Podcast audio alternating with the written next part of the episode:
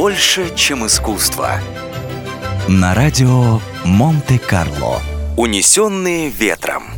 Роман «Унесенные ветром» американской писательницы Маргарет Митчелл вышел 30 июня 1936 года и стал одним из самых знаменитых бестселлеров американской литературы. За первые полгода продаж книга разошлась тиражом более миллиона экземпляров – Уроженка штата Джорджия Маргарет Митчелл с детства слушала рассказы своей бабушки-ирландки о гражданской войне и реконструкции Юга, а также обо всех тяжелых испытаниях, через которые ей пришлось пройти в ту пору. Митчелл всегда много читала, живо интересовалась историей и литературой и работала репортером в местной газете. Когда же в 1926 году из-за травмы лодыжки Маргарет была вынуждена оставить работу журналиста и стать домохозяйкой, она, чтобы не скучать, начала писать любовный роман, события которого происходили во время и после гражданской войны.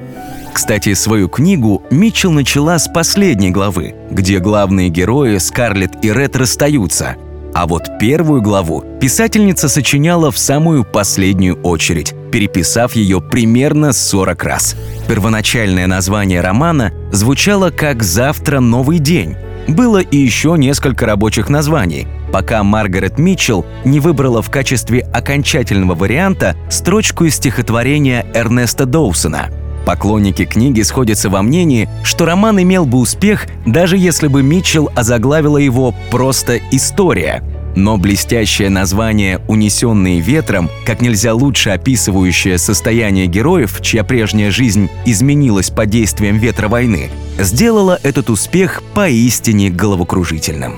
Всего на написание романа у писательницы ушло около 10 лет – в качестве аванса за будущую книгу Маргарет получила 500 долларов, а за первый год после публикации заработала 3 миллиона. Спустя несколько лет был снят фильм «Унесенные ветром», ставший не менее знаменитым, чем книга. Впрочем, и роман американской писательницы даже спустя 80 с лишним лет после публикации читатели не забывают – Несколько лет назад «Унесенные ветром» были признаны в США второй по популярности книгой после Библии.